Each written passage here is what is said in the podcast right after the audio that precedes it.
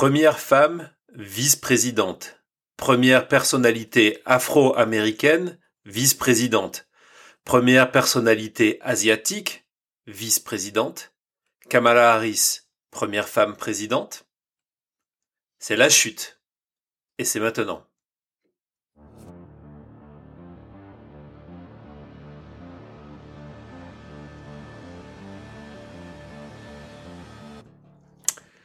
Bonsoir tout le monde, bonjour à vous si vous êtes sur le continent euh, nord-américain, très heureux de vous retrouver. Ben, écoutez, ça, nous a manqué, lundi nous étions pas en direct et, et on a dû annuler la dernière minute, vraiment euh, vraiment désolé euh, désolé pour tout ça.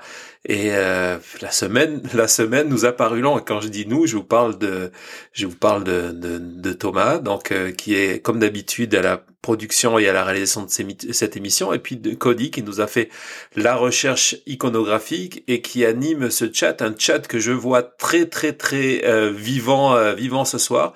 Euh, vous êtes déjà très nombreux, donc bonsoir bon, bonsoir à tous. Comme d'habitude, merci de votre fidélité. Ça a été une semaine assez particulière pour la chute parce qu'on a eu à la fois euh, le bonheur de voir que vous êtes désormais plus de 4000 abonnés sur la chaîne YouTube. C'est vraiment, euh, c'est vraiment un très beau succès. Euh, merci beaucoup. Le, c'est un succès aussi. Je partage pas souvent les chiffres, mais que l'on que l'on retrouve dans la version la version podcast. Si vous nous écoutez en podcast, c'est très bien, c'est très sympa. Mais vraiment, je vous conseille vivement de venir vous inscrire à la chaîne et de, et si possible, de nous suivre en direct. non seulement vous avez la possibilité de d'échanger avec notre notre communauté et qui est une vraie communauté. C'est vraiment sympa, vraiment. Je, tiens à vous le dire, de vous retrouver euh, émission après euh, après émission, que ça soit de Belgique, du Québec, de France, de Suisse.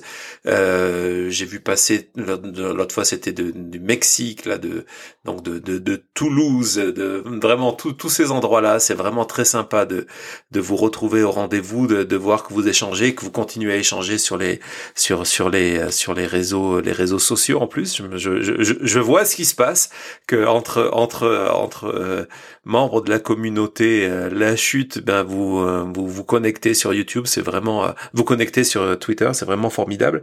Donc venez venez nous suivre pour participer à cette communauté là, et puis surtout parce qu'encore une fois, je le répète, mais toutes nos émissions sont sont illustrées avec avec des des photos, des vidéos, des des des, des, des statistiques, etc. Et donc, lorsque vous nous écoutez en version audio, ben, vous ne voyez pas tout ça. Donc, venez, venez. Et si vous venez et si vous êtes là aujourd'hui et ce n'est pas encore euh, ce n'est pas encore le, le cas euh, n'oubliez pas qu'on a besoin on a besoin de vous pour la chute. On a besoin que, ben, que vous, vous vous abonniez à la chaîne que vous cliquiez sur la sur la sur la fameuse petite euh, clochette qui vous permet de savoir lorsqu'on vient en, en, live.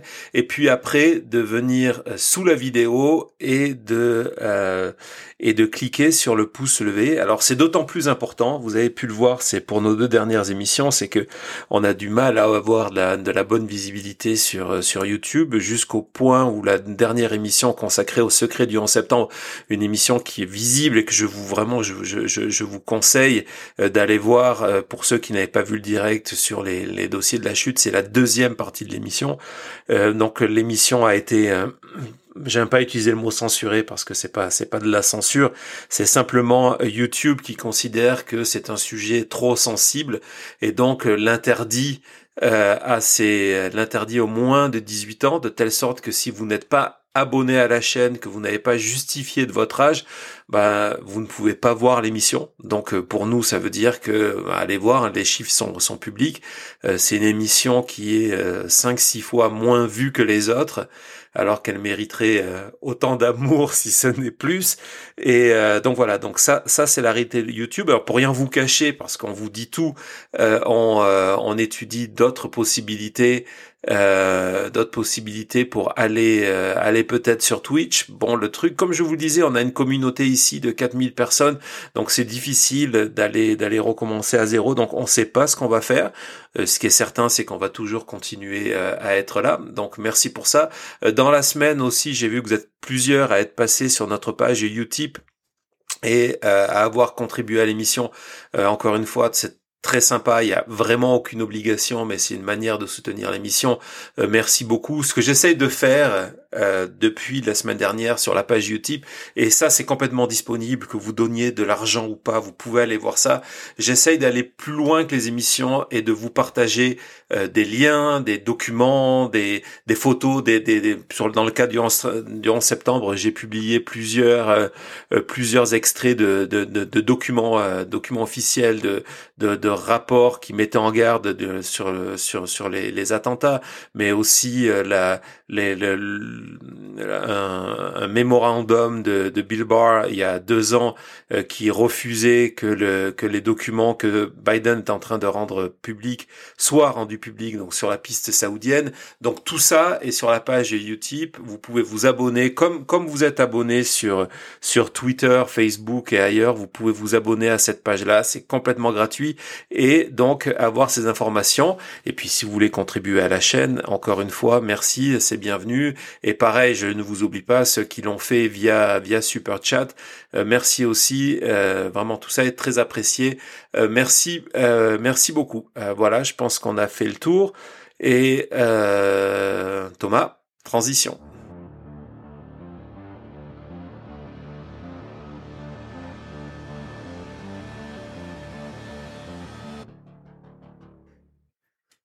Alors avant de, avant de rejoindre Jean-Éric et de, de parler de Kamala à l'occasion de la sortie de sa de, de la biographie qu'il consacre Kamala à l'Amérique du futur, on va faire ça dans quelques minutes. Mais avant ça, je voulais vous parler d'autre chose. Je voulais vous parler de Anthony Gonzalez.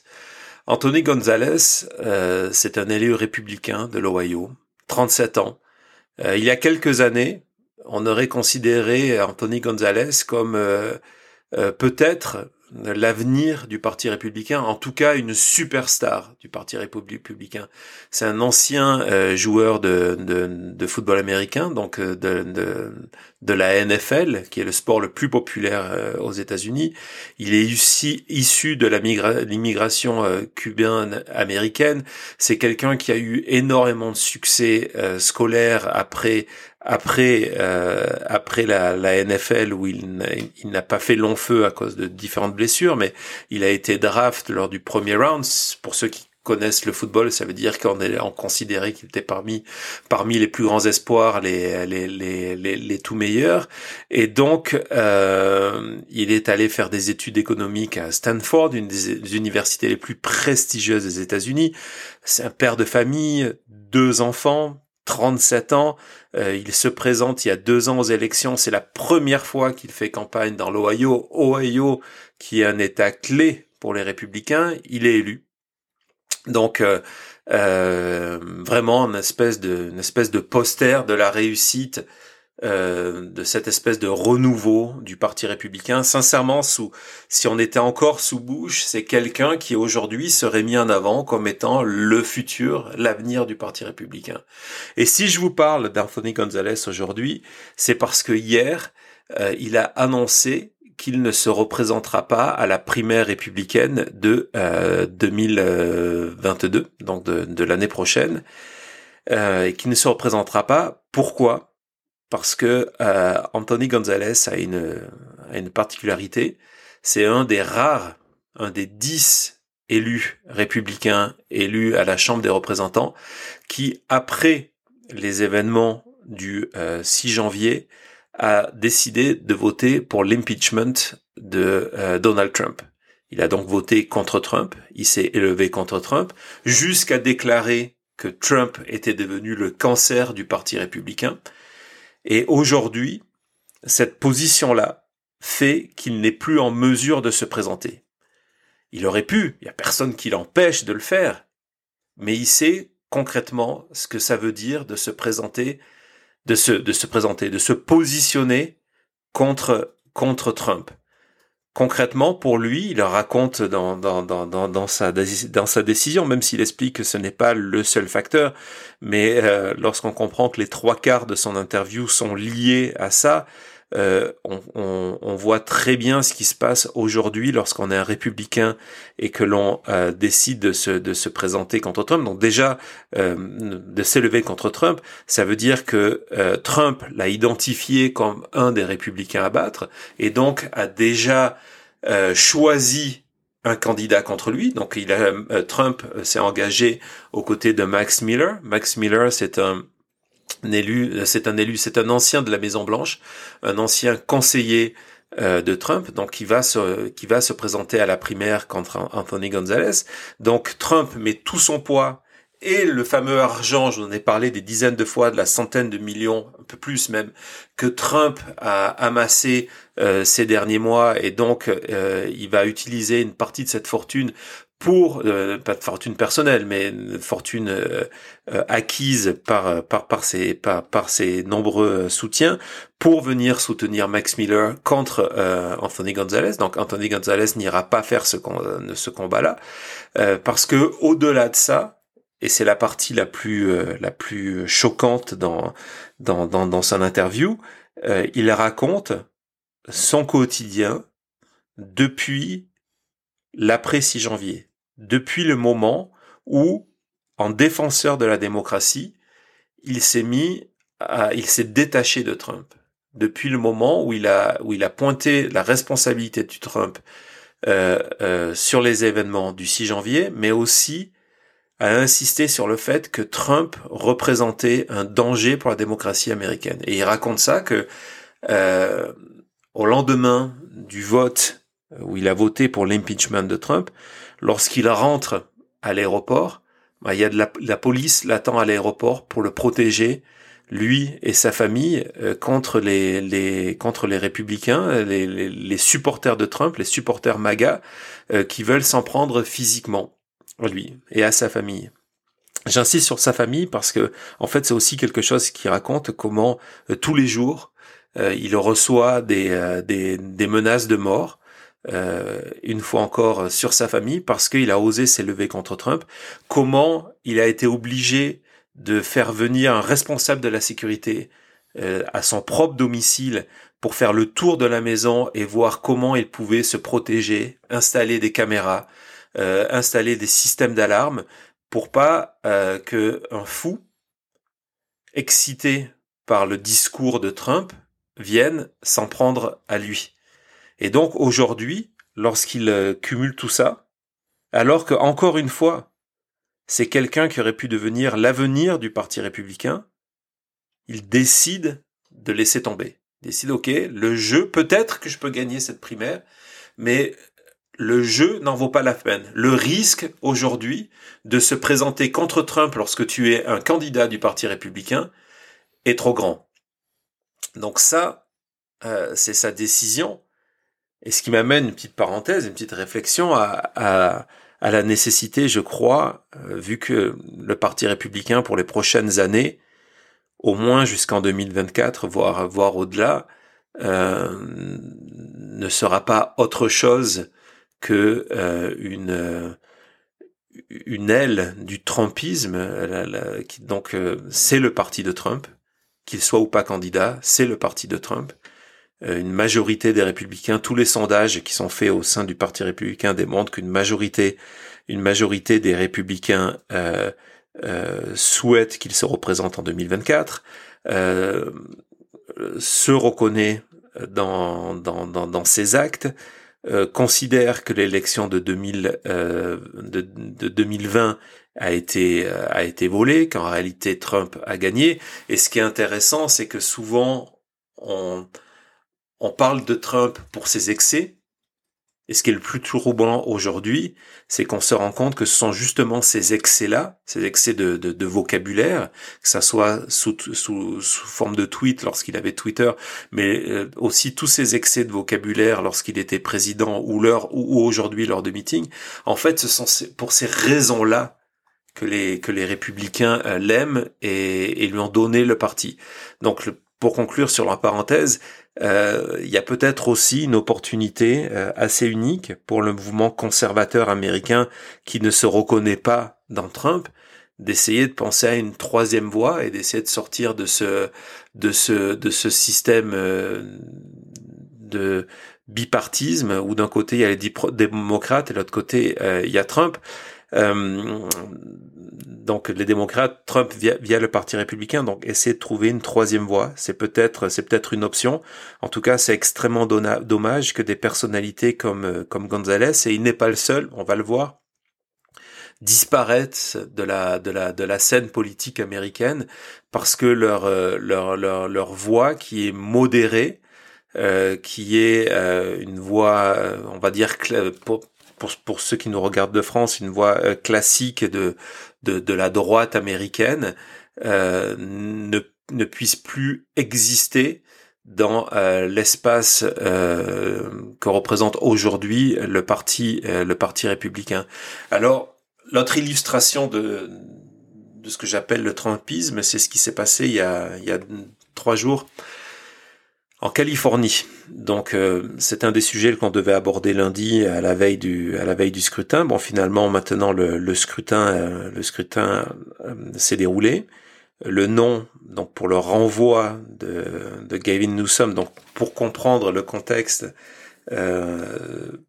les lois, les lois du parti, les lois, les lois de l'État, les lois de la Californie euh, permet d'organiser une sorte de référendum sur euh, sur sur le gouverneur. C'est c'est c'est sûrement des lois qui vont changer parce qu'on en a vu l'abus, comment comment un groupe euh, pour le coup anti-masque, anti-confinement, peut lancer une campagne de signature et obtenir assez rapidement le nombre nécessaire de signatures pour organiser euh, une campagne de, de, recall ou donc cette espèce de référendum sur le, le gouverneur, une campagne qui a coûté aux contribuables californien parce que c'est c'est ça l'aspect le l'aspect le plus fou de cette histoire là c'est que c'est une campagne qui a coupé, coûté environ 270 millions de, de dollars euh, à l'État pour euh, satisfaire les euh, la démagogie d'un d'un d'un groupe d'un groupe extrémiste.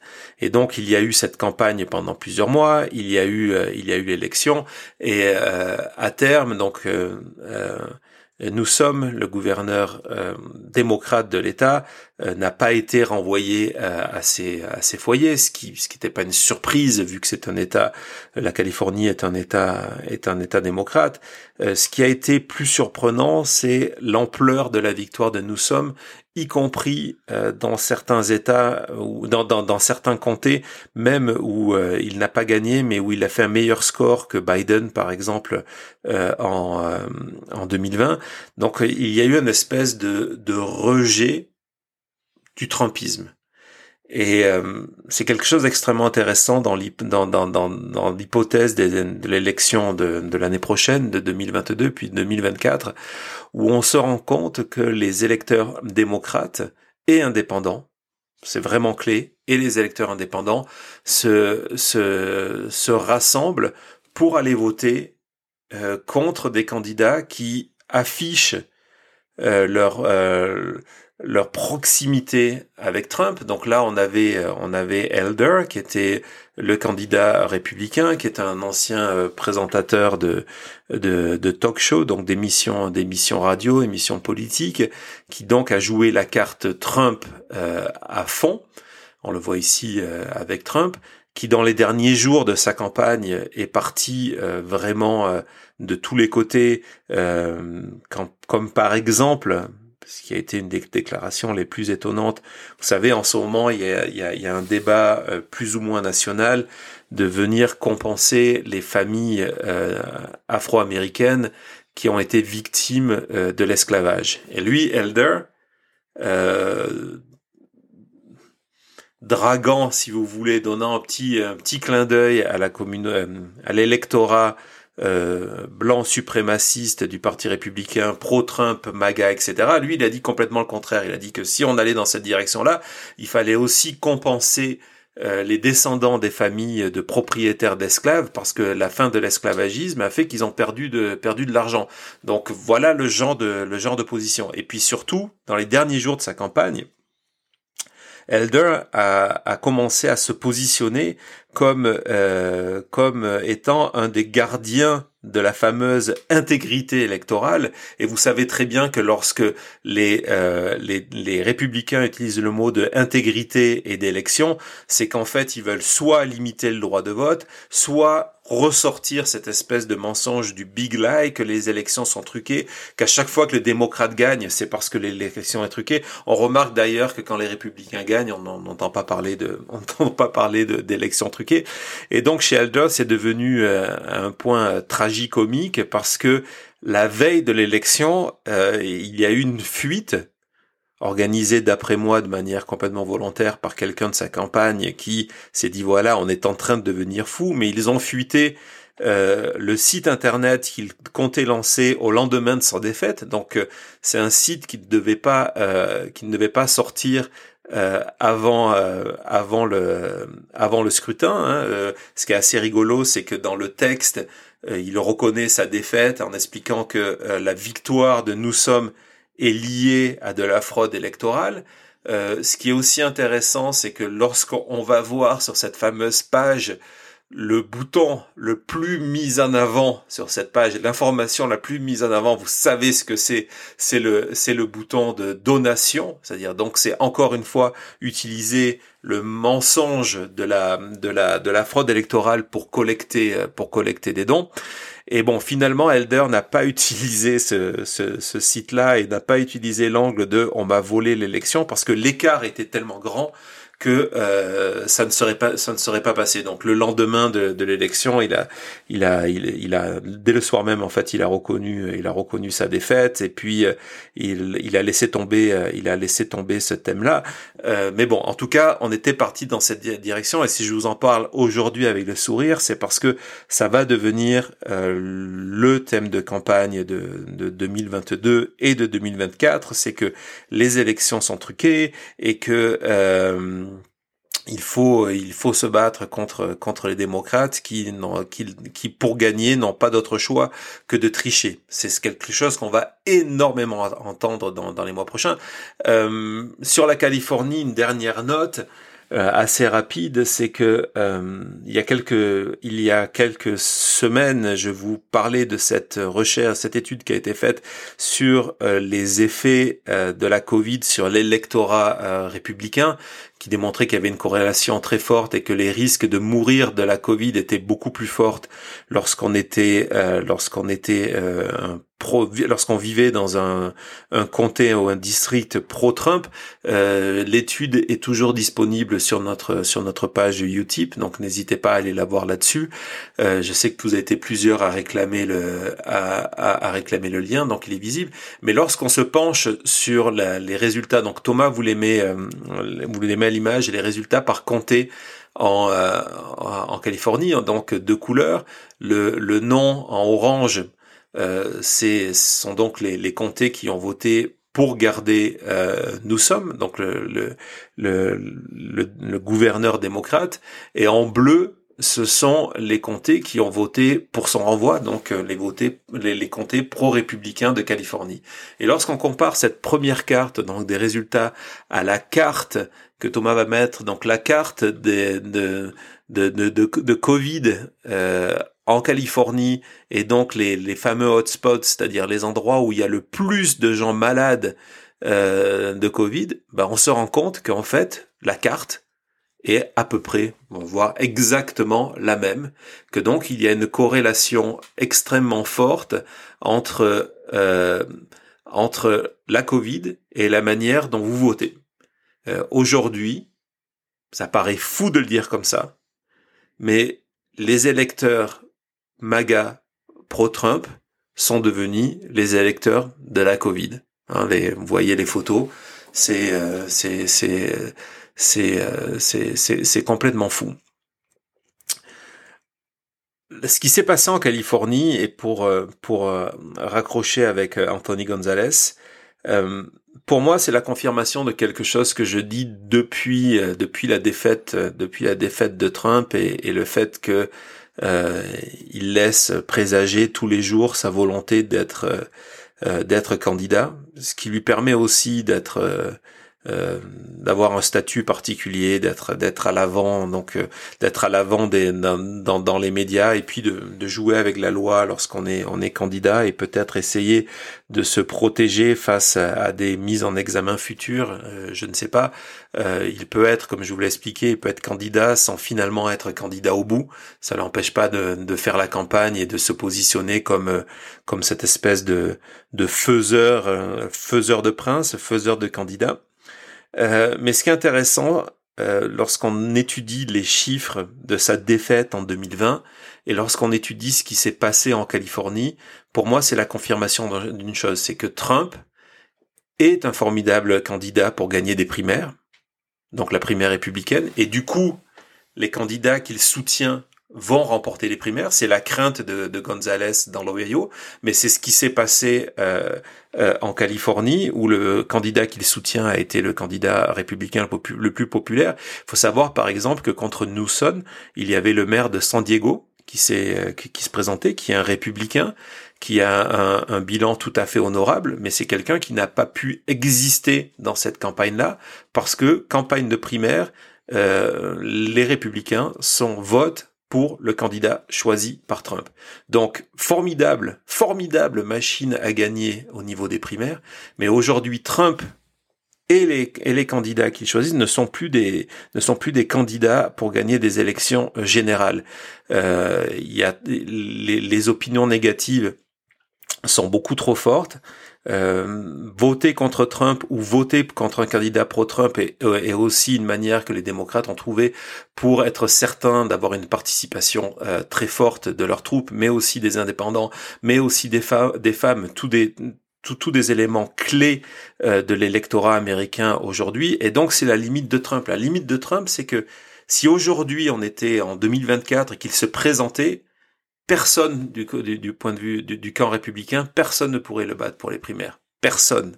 D'accord? Mais il n'aurait aucune chance de gagner l'élection générale. Il n'aurait aucune chance de gagner l'élection générale. Et je vais vous dire un truc, c'est que ça, Trump le sait. Et comme il le sait, euh, il est en train d'agir en conséquence. Je vous en ai parlé déjà dans, plusieurs émissions sur l'après 6 janvier. Et on vient de le voir il y a deux jours en Arizona. Il y a une volonté organisée chez Trump d'aller soutenir des candidats, pas des candidats pour, pour, pour gagner une place pour le Congrès, mais des candidats qui font partie du processus démocratique américain. Donc, principalement, ce qu'on appelle les Secretary of State, donc des, gens, euh, euh, des élus à la tête de l'État qui sont en charge de l'organisation de l'élection, de l'organisation de l'élection, mais aussi de la certification des résultats. En Arizona, par exemple, je vais prendre le nom comme il faut, euh, il y a quelques jours, Trump a apporté son soutien à Mark Finchem. Mark Finchem, c'est un candidat qui euh, affirme depuis euh, janvier dernier que Trump a gagné l'élection américaine, que les résultats en Arizona sont truqués.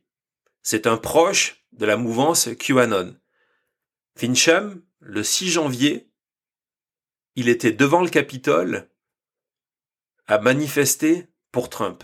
Et aujourd'hui, grâce à Trump, il a la possibilité d'être en charge de l'élection en Arizona.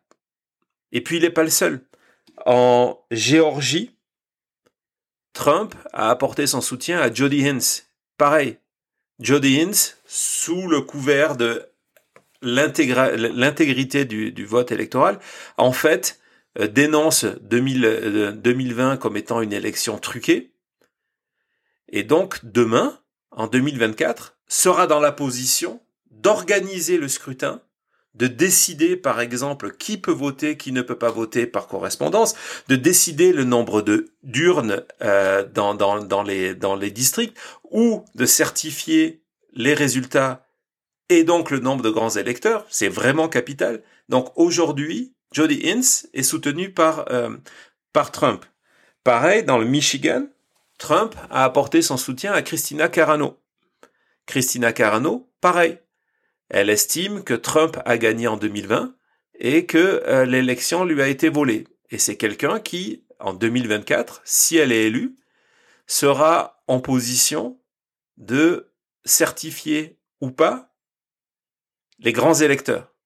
J'espère que vous comprenez parce que c'est, c'est, quelque chose d'extrêmement important. L'année prochaine, lors des élections, il y a 26 États, 26 États qui vont renouveler ou pas s'il est réélu, mais bon, où il va y avoir des élections pour ce fameux poste clé de Secretary of State. Il y a quelques années, personne parlait de ces positions-là, parce qu'en fait, c'était un poste de fonctionnaire où les, élus, comme on l'a vu en Géorgie en, en 2020, appliquaient la loi. Là, pour la première fois, les candidats républicains vont être des candidats qui disent voilà le processus euh, démocratique en 2020 n'a pas été euh, n'a pas été euh, juste, n'a pas été honnête. Et donc, ce sont des gens qui croient au fameux big lie qui vont être en position. Et donc, lorsqu'on regarde Steven États, pour l'instant, Trump a apporté son soutien à trois candidats, donc Arizona, 11 grands électeurs, Michigan, 15 grands électeurs. Géorgie, 15 grands électeurs. Et puis c'est pas tout. Dans la, liste des États où euh, le, poste de, de Secretary of State va être renouvelé, il y a le Nevada, qui est clé, le Nevada Vegas, qui est clé pour Trump et où il a perdu de justesse euh, en 2020. Il va y avoir le Minnesota, 10 grands électeurs, et l'Ohio, L'Ohio qui est essentiel. Il n'y a pas un candidat républicain qui peut arriver à la Maison Blanche sans gagner l'Ohio. Au total, c'est 74 grands électeurs clés sur les 270 électeurs nécessaires. Donc, lorsqu'on additionne les grands électeurs acquis, quoi qu'il arrive, à Trump, ces États du sud des États-Unis qui, quel que soit le candidat, voteront républicains, on arrive dans une situation en 2024 où il y a un risque très fort que l'appareil Trump contrôle 74 grands électeurs, donc contrôle la présidence des États-Unis. Ce qui veut dire que Trump, s'il se représente en 2024, n'a pas besoin de gagner l'élection générale. Il suffirait que les gens qui sont en place pour certifier le résultat refusent de le faire. La Constitution leur, permet de faire ça. Donc refusent de le faire et, à la place, choisissent une liste parallèle de grands électeurs pro-Trump et du coup, en complète l'égalité, on va dire, offre la présidence à Trump. Je vois une question là-dessus de Maître Eolas qui dit En somme, les candidats Trumpistes pour les postes Secretary of State sont des candidats dans le programme et je frauderai les élections présidentielles. Ouais, c'est exactement ça. C'est exactement ça. Et d'ailleurs, lorsque lorsqu'on lit le texte de soutien que Trump a envoyé à ces trois candidats, la première chose qu'il met en avant, c'est leur position par rapport à ça. Donc le message, il est à peine caché. Le message est clair. Euh, il, dit à son électorat, déplacez-vous l'année prochaine, allez voter pour mes candidats, parce qu'en 2024, si on a besoin d'eux, bah, ces candidats seront là pour moi. Et la conséquence, donc c'est une conséquence extrêmement grave, extrêmement grave.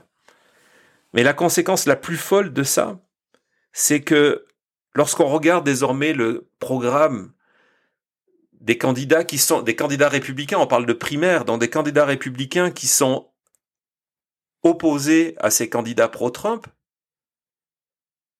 eux-mêmes font dans la surenchère de l'intégrité électorale de ces lois pour limiter le droit de vote, parce qu'ils savent qu'aujourd'hui, c'est devenu le discours numéro un dans l'électorat républicain. En 2016, c'était l'immigration. En 2020, c'était éviter l'effondrement de l'Amérique. On y reviendra euh, lundi, je pense. En 2024, ça sera aller voter parce que les démocrates vont encore voter l'élection. Donc la fraude électorale, la prétendue fraude électorale, sera, sera au cœur du programme du Parti républicain. Et à partir de là, tous les excès seront permis. Voilà, donc je voulais, euh, avant de lancer la deuxième partie de l'émission, je suis désolé, ça a été assez long. Euh, euh, je voulais vous raconter, je voulais vous raconter tout ça. Thomas, transition.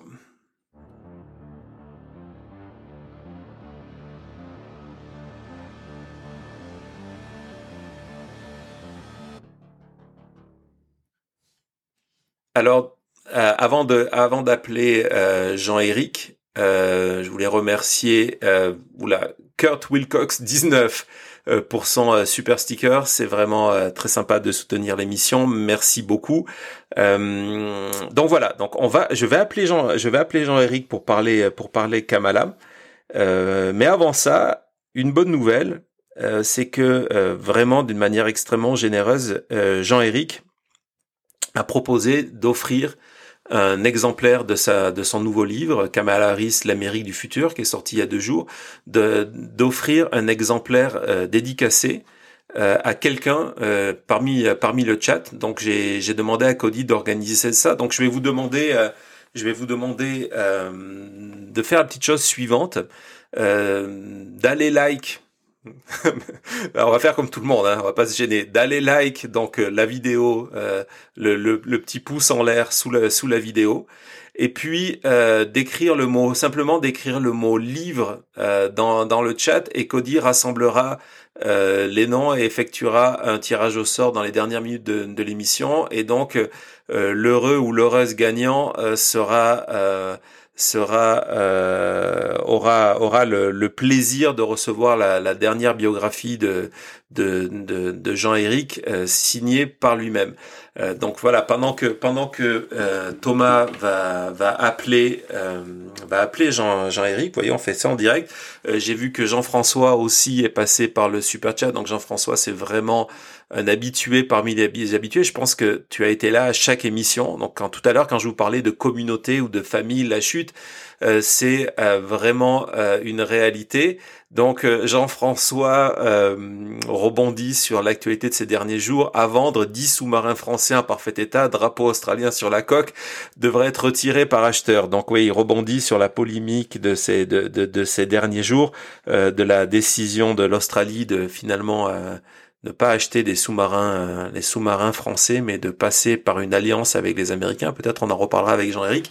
Euh, donc, euh, Jean-Éric, je mets mon casque, il devrait pas être loin. Ça sonne.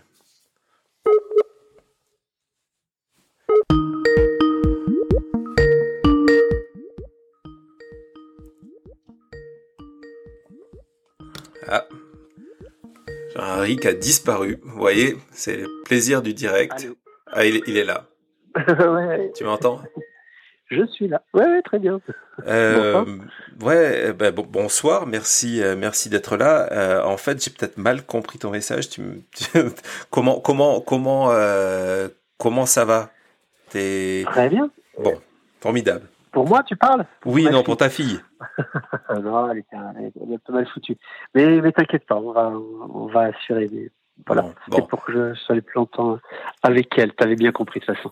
Voilà, très bien. Euh, donc, euh, comme je disais, euh, Kamala Harris. Alors, première question. Euh, je crois que c'était lorsqu'on avait fait l'émission sur la le jour de l'investiture de Biden, je t'avais parlé de ton prochain livre et tu m'avais dit que tu allais consacrer ton prochain livre, non pas à Kamala Harris à ce moment-là, mais en général, euh, on avait parlé de l'avenir l'avenir politique américain et le, le, le, le montée, la, la, montée de ce phénomène de candidats femmes, etc. Et j'imagine que c'est donc en travaillant sur ce sur ce phénomène-là, parce que Kamala Harris est l'illustration de ce phénomène-là, que tu t'es dit il y a une logique à me lancer dans Kamala. C'est ça? Raconte-nous un petit peu la genèse de ce livre. Ah, pas tout à fait. En réalité, euh, il y a choix des auteurs et le choix de l'éditeur. Et, c'est vrai que je suis parti sur euh, sur l'idée de travailler sur les femmes en politique américaine parce que on voit bien hein, ces dernières années dans, dans les élections américaines, elles sont de plus en plus nombreuses. Elles sont poussées par les partis, elles sont poussées aussi par euh, tous les groupes de pression qui euh, sont très nombreux autour des partis politiques.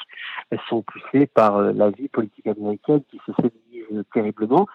Et donc on voyait, on voit toujours d'ailleurs monter énormément de, de nouvelles femmes politiques qui prennent beaucoup de place et c'est fort heureux dans cette vie américaine. C'est déjà le cas dans toutes les élections euh, euh, inférieures. Ça, ça, commence à être de plus en plus euh, visible dans les élections supérieures. Et, et à ce moment-là, j'ai reçu un coup de fil de mon éditeur à qui j'avais proposé ce projet qui m'a dit c'est bien, mais la bio de Kamala Harris, ce sera beaucoup mieux. On va se consacrer à cela. Et c'est vrai que je suis parti euh, à ce moment-là sur la bio de Kamala Harris, qui était en somme assez facile à faire parce que je travaillais euh, toujours à ce moment-là sur la bio de Joe Biden que je, je terminais. Et, euh, et j'avais déjà énormément de, de, de, de, sources pour celle de Kamala Harris. Donc voilà comment on est arrivé à ce livre. Mais, mais finalement, tu rejoins, tu, rejoins les, deux thèmes parce que euh, Kamala Harris, c'est, euh, tout ça. Je disais en introduction de l'émission, donc c'est la première, première femme, euh, c'est une, première de beaucoup de choses. Première femme vice-présidente, première afro-américaine, première, première euh, asiatique, et, donc elle incarne quelque part cette euh, cette, euh, cette Amérique de la, à la fois de la diversité et de la montée en puissance des, des femmes. On est d'accord? Ah, on est totalement d'accord. C'est vrai qu'elle est euh, énormément première en, en, beaucoup de choses et, et c'est beaucoup comme ça qu'on la présente. Le titre que, que j'ai choisi, puisque là on m'a laissé le choisir, euh, qui, qui, se porte non pas sur la première en tout, mais euh, l'Amérique du futur, me semble beaucoup plus frappant que, que c'est cette côté de primauté chez Kamala Harris, parce que en réalité c'est ça qu'elle représente. C'est la fin de l'Amérique blanche, il faut le dire en tant que telle cette domination blanche euh, que Donald Trump a essayé euh, de, d'exacerber et de, et de défendre. Hein. C'est comme ça que sa candidature a pu monter très fortement, à juste titre parce qu'il y a une Amérique blanche qui se sent déclassée et qui euh, a l'impression de perdre pied. Mais il y a toute une autre Amérique plus jeune et tout un dynamisme en Amérique qui fait qu'aujourd'hui, euh, la conversation, elle est euh, sur euh, les hispaniques, hein, c'était la journée des hispaniques hier aux États-Unis, sur les asiatiques, sur les afro-américains et, sur le mélange en réalité et cette, Amérique bigarrée dont on nous parle depuis 50 ans en disant qu'elle va prendre le pouvoir, et eh bien ça y est, elle est là et dans 4 ans, 8 ans, 12 ans, on, ne sait pas exactement, mais en tout cas, le, les blancs ne seront plus majoritaires. C'est absolument certain pour 2050, mais ça devrait arriver même beaucoup plus vite. Et, donc, elle est euh, la présidente qui arrive au bon moment. Euh, c'est ce qui est très frappant chez elle d'ailleurs, c'est qu'elle est très souvent arrivée au bon moment et euh, a pu ainsi se faire élire à un certain nombre de postes parce que, voilà, les étoiles s'alignaient. Alors tu as fait euh, tu as fait un lapsus ou est-ce que tu lis dans le mar de café? Tu viens de dire la présidente euh, donc, tu, la vois euh, tu la vois complètement présidente en 2024. alors en réalité alors en réalité, je la vois présidente, oui. Alors c'est vrai qu'on entend beaucoup actuellement dans les, alors c'est très amusant. Les opposants à, Joe Biden explique que Joe Biden va chuter à cause de sa santé. Euh, ils se rendent pas compte que si Joe Biden chute, elle est euh, automatiquement présidente. Donc c'est euh, leurs espoirs de voir revenir Donald Trump ou un républicain euh, autre seraient fortement déçus puisque elle, elle serait du coup la sortante à la fin du mandat puisque c'est les élections, elles ne changent pas, elles sont à date fixe aux États-Unis. Mais même si on arrive à 2024, voire 2028, on peut tout imaginer, même si je ne pense pas une seule seconde que, que Joe Biden se représentera à la fin de son mandat, elle sera la vice-présidente sortante. Et, c'est un, ne nous, nous ne trompons pas, c'est un atout absolument formidable qui fait qu'au Parti démocrate, en tout cas, personne ne s'opposera à elle. Et, euh, et c'est vrai que certains ont en tête hein, des noms. On se dit ah mais pourquoi pas euh, Judge, pourquoi pas Claude Bouchard, pourquoi pas un ou une autre. Euh, tout simplement parce qu'ils se mettront au service de Kamala Harris, qui aura euh, acquis les, les, points qu'elle ne, ne, maîtrisait pas encore, en particulier en politique étrangère, où on la voit être euh, faire ses classes actuellement. C'est une, encore une apprentie, mais elle est largement propulsée par euh, Joe Biden sur cette scène-là. Et puis en face, il y a, euh, tu l'as expliqué assez brillamment tout à l'heure, mais un, chaos parce que Donald Trump pèse de tout son poids et en pesant de tout son poids, il est en train de tuer les chances du Parti républicain. Et c'est vrai que si Nikki Haley, Ron DeSantis, euh, Greg Abbott ou, ou Christine Webb ou que sais-je encore euh, pouvaient avoir une chance de se faire un nom. Mike Pence, bien sûr, j'aurais dû le citer parce que dans les, les sondages d'opinion, il est toujours donné euh, premier après euh, Donald Trump. donc il a, bien sûr qu'il aurait une chance, mais mais, mais pas avec ce que lui fait Donald Trump, qui est pour le coup, on va prendre une expression à la mode, un coup de poignard dans le dos. Exactement. Alors, avant de revenir sur 2024, euh, euh, je vais prendre d'abord deux, deux, questions. On va commencer par celle de Michel, euh, parce que j'avoue que je n'y ai pas pensé. Et donc, Michel dit 20 janvier 2021, Kamala portait un manteau violet, même couleur de la couverture du livre. Euh, est-ce que c'est un hasard ou pas, Jean-Éric? Dis-nous tout. Alors bien sûr que non, c'est pas un hasard. non, non, bien sûr que non. Cette photo a été euh, choisie euh, euh, très volontairement et, et, Michel, qui fait beaucoup de commentaires, toujours très judicieux sur sur mon compte et certainement sur le tien aussi, a bien sûr repéré ce détail qui est très important. Je vais rajouter les perles, hein, je vais y revenir.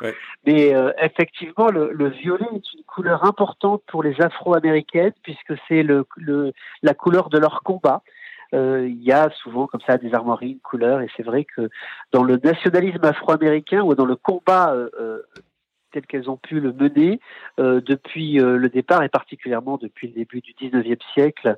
J'en parle assez longuement dans le livre, notamment avec la création de la sororité d'Howard, qui est euh, l'université noire la plus connue aux États-Unis, mhm. et euh, cette sororité AKA à laquelle euh, Alpha Kappa Alpha à laquelle Kamala Harris appartient. Le, cette couleur a une symbolique très très forte. C'est pour ça que c'est la couverture du livre. C'est aussi pour ça qu'elle portait un manteau violet le jour de son investiture, pour la, la, même raison.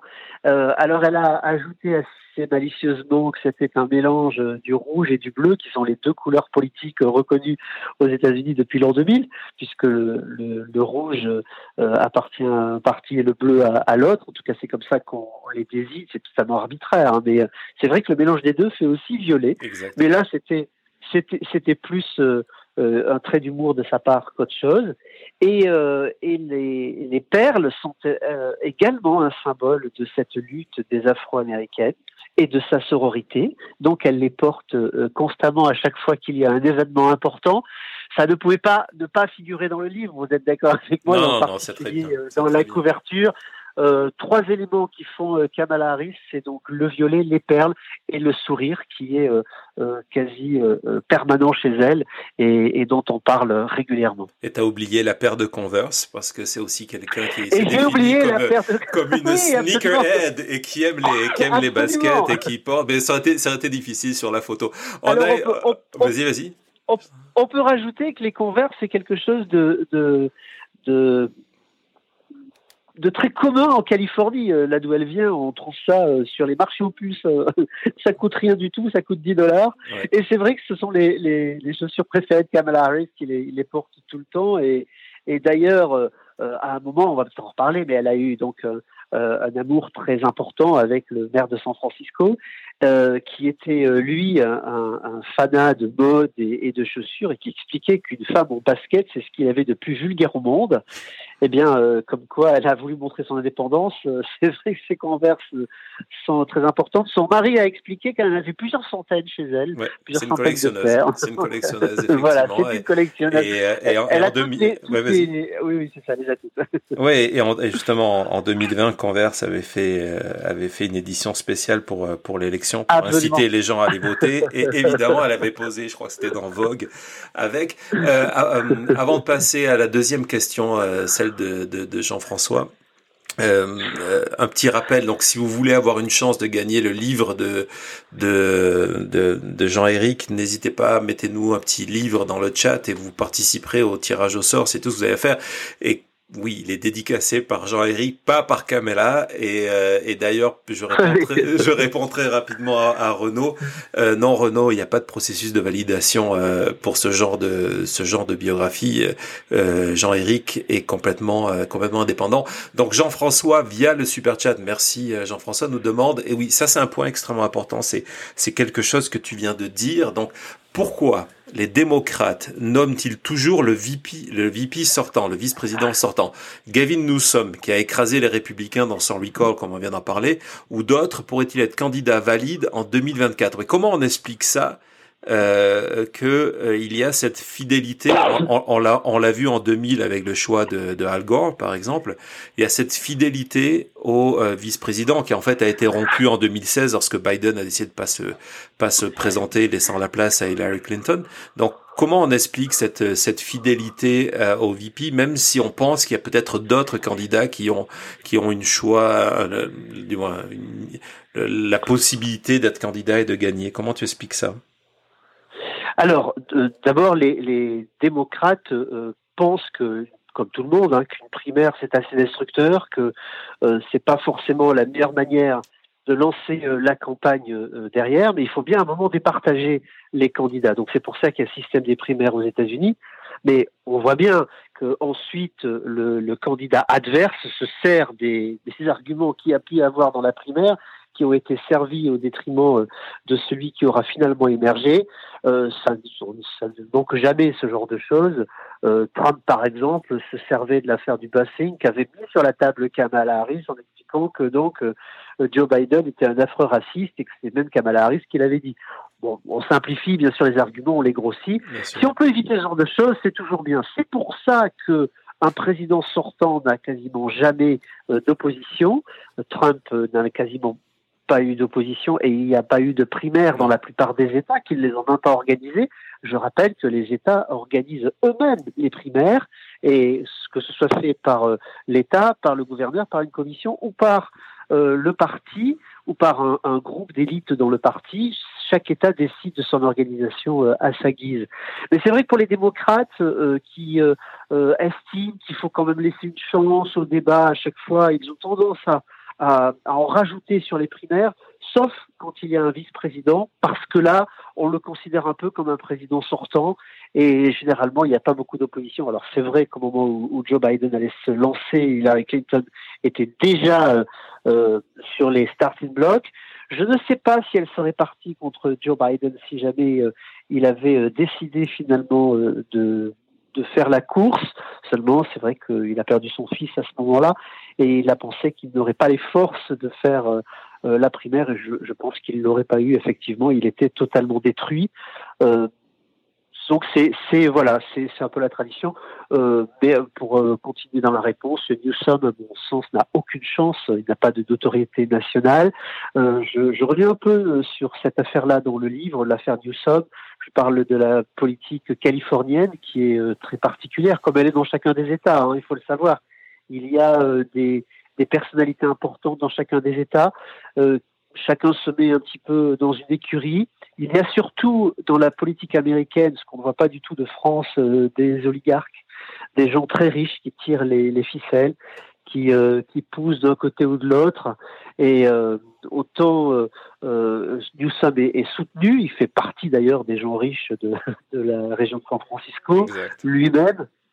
Mais, mais ce sont les mêmes qui soutiennent Kamala Harris. Donc le choix est déjà fait. Et si jamais il avait eu l'idée de partir à la présidentielle, les mêmes décrocheraient leur téléphone en leur disant Tu plaisantes, bien entendu. Alors avant de, avant de revenir sur son processus de sélection en, en 2016, où je vais me faire l'avocat du diable, tu verras.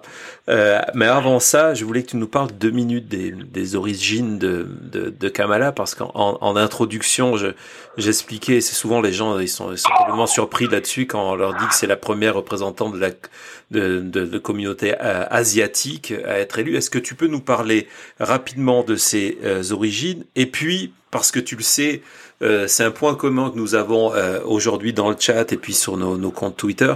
Nous avons beaucoup de monde de, du Québec euh, qui, qui nous suit. Et justement, Kamala Harris a un moment important de sa vie à Montréal. Donc si tu pouvais nous parler de, de ses origines et de son épisode à Montréal, ça serait formidable. Je te laisse la parole. Bien sûr, mais je vais quand même pas dévoiler tout mon livre, vous en doutez bien. C'est de bonne guerre. Non, non, mais plus, plus sérieusement, euh, quand on pense à, Kamala Harris, on, nomme en premier lieu Shyamala euh, Gopalan, euh, c'est-à-dire sa mère.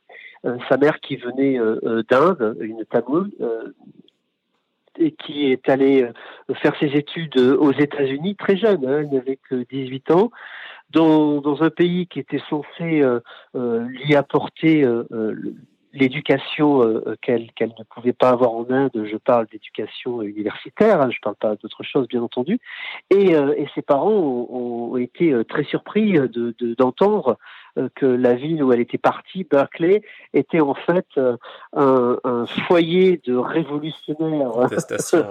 Qui a qui a enflammé l'Amérique et le monde. Et c'est bien sûr les nouvelles est arrivées jusqu'en Inde et, et, et son, son père, euh, euh Gopalan, et, sa mère Rajab ont, eu très peur que leur fille euh, tombe dans les griffes de ces révolutionnaires. Et combien ils ont eu raison d'avoir peur, puisque c'est justement la première chose qu'elle a faite. Et euh, à, peine, à peine arrivée sur le campus de Berkeley, eh bien, elle est tombée sur un, un jeune homme noir qui était un peu perdu, puisqu'il y avait très très peu de noirs qui faisaient des études à ce moment-là et, euh, et qui lui a dit ben écoute, tu devrais venir discuter avec nous. On, est un petit groupe, on, discute politique assez régulièrement et c'est euh, ce groupe-là qui va plus tard euh, créer euh, ces différents groupes qu'il y a pu avoir, notamment les Black Panthers qui, qui naissent dans ce campus de ce groupe-là. Donc c'est là-dedans que qu'est née euh, l'idée de, de, Kamala Harris, puisqu'elle rencontrera Shyamala euh, Donald Harris, le père de Kamala, dans une de ces réunions euh, d'affreux révolutionnaires. Lui-même est arrivé de Jamaïque. Et euh, alors, on est dans la période de la décolonisation, comprenons-le, décolonisation de l'Inde, puis ensuite de la Jamaïque. Et, bien sûr, les destins de Donald et de Shyamala se rencontrent d'abord de façon très intellectuelle et, euh, et dans la lutte. Euh, donc ils, ils sont d'abord euh, deux passionnés euh, de, du militantisme dans lequel ils se sont engagés et finalement ils se rendent compte qu'ils ont tout en commun puisqu'ils sont toujours d'accord. Ils commencent une conversation qui se termine le lendemain ou plutôt qui ne se termine pas. Ils en font une troisième le surlendemain, ainsi de suite les jours suivants et finalement ils vont plus se quitter, ils vont se marier. C'est un petit peu comme nous quand on se parle, c'est ça? Euh, oui, mais nous, on va pas se marier. Donc, euh... et, et Shyamala va, va finalement faire quelque chose qui est complètement euh, incroyable à ce moment-là. Elle ne rentrera pas en Inde pour se marier à la fin de ses études comme c'était prévu avec ses parents, puisque c'est des mariages arrangés à ce moment-là dans la, la société indienne. Et elle va se marier avec Donald sans même inviter ses parents donc euh, toute seule comme une grande en Californie. On est vraiment dans la révolution ah, euh, complètement. de, de, la jeunesse euh, de ce, de ce monde-là. Shaimala va, va être militante toute sa vie, militante de la cause des afro-américains et de la cause des femmes. Et elle considère que euh, les femmes doivent se battre partout euh, à leur place. Alors, euh, dans son milieu, on, peut citer aussi son frère, hein, Balachandran, qui aura un, rôle important, qui va être au Canada très rapidement, une de ses sœurs aussi, qui va être au Canada, et elle-même va rejoindre le Canada parce que elle va donc, au nom de son militantisme, on le comprend, elle va, à la fin de ses études, commencer une carrière de chercheur. Ça va devenir une brillante chercheuse sur le cancer. Et euh, malheureusement, un jour, il y a une promotion à donner, et alors qu'elle est la meilleure du laboratoire, c'est pas elle qui a la promotion, mais c'est un homme. Ce qu'elle va prendre très très mal, et donc elle va euh, attaquer l'université. Bon, ce qu'il faut pas faire, généralement on n'attaque pas son patron. Donc les, rapports se détériorent très très vite, et elle va chercher ici, ici qui va se trouver au Canada, où on lui offre un, un poste à l'université McGill. Donc elle part euh, s'installer avec ses deux filles euh, sous le bras euh, au Canada, parce que Kamala Harris a une petite Jean- sœur. Jean-Éric, on dit au Québec. Non, non, au, au Canada, et, et effectivement, elle arrive au Québec. Et j'allais y arriver. Et c'est très important parce que j'ai fait exprès de dire le Canada pour arriver ensuite au Québec, parce que, encore une fois, on est dans les années 60. Or, le Québec, à ce moment-là, euh, est, est plongé dans une lutte euh, vraiment féroce. C'est le Québec libre et le Québec français. Donc, on, on va avoir ce rapport au français qui va être extrêmement violent pour Kamala Harris, qui ne supporte pas euh, le français. Elle ne parle pas un mot. Elle ne comprend pas cette langue. Euh, il y a une anecdote assez simple d'ailleurs. Elle passe sa journée à dire quoi, quoi, quoi, quoi, quoi, parce qu'elle a compris que quoi, what en anglais, euh, ça lui permet ce qu'on répète et donc ça fait un peu canard, quoi, quoi, quoi, quoi, quoi. Euh, c'est voilà, c'est à peu près tout ce qu'elle sait du français. Même si un de nos ambassadeurs aujourd'hui euh, plus en place euh, a, a cru bon euh, faire le malin un jour dans un tweet en expliquant qu'il avait reçu Kamala Harris, qui s'est exprimé avec lui en bon français. Euh, bon, encore une fois, elle ne parle pas un seul mot et, elle a déprimé, déprimé totalement sa première euh, euh, vision du, Québec. Ça a été la neige. Souvenez-vous qu'elle vient de Californie quand même, donc c'est un vrai choc culturel et, et elle a froid, elle supporte pas, elle met on va faire un, petit clin d'œil à tous ceux qui aiment Bernie Sanders. Elle met des mitaines pour la première fois de sa vie. Euh, pas des gants, hein, bien les mitaines à la Sanders parce qu'il faut quand même se protéger du froid du Québec pour ceux qui connaissent. Et comme on a des Québécois qui écoutent, eux ont compris depuis très longtemps, bien entendu. Et, euh, elle termine à Notre-Dame-des-Neiges. Euh, le nom déjà, c'est l'horreur totale pour quelqu'un qui arrive de Californie. Rendez-vous compte. Donc elle est, elle est très très malheureuse et elle va euh, tanner sa mère tous les jours pour qu'on la sorte de cette école. Euh, sa mère qui va céder et, euh, et elle va terminer à Face. Alors encore, les, les Québécois ont, ont compris de quoi je parlais, un établissement alternatif et surtout anglophone. Donc elle est, euh, elle repart très vite dans, dans, quelque chose de plus sécurisant pour elle. Elle terminera ses études euh, secondaires à Westmount, euh, encore un, un établissement anglais, anglophone. Euh, c'est ça, anglophone. -hmm. Donc, ce qu'elle retient de Montréal, en réalité, c'est qu'il y avait des gens qui parlaient bizarrement, qu'il faisait très froid, mais qu'elle a réussi à, à, à, y faire quand même une, un, un temps euh, assez sympathique parce qu'elle a pu continuer euh, des choses qu'elle aimait, comme la danse, le chant, euh, aimer les gens et, et, et ses amis. Euh, mais elle est restée avec un tout petit groupe très très restreint, ce qui fait qu'aujourd'hui, c'est aussi euh, très étonnant quand moi je cherchais sur elle, que j'essayais de trouver des témoignages. Alors j'allais sur les réseaux, sur Facebook, de gens qui ont été euh, dans sa classe, auraient pu être dans sa classe, dans son école. Et les gens disaient, mais on ne la connaissait pas.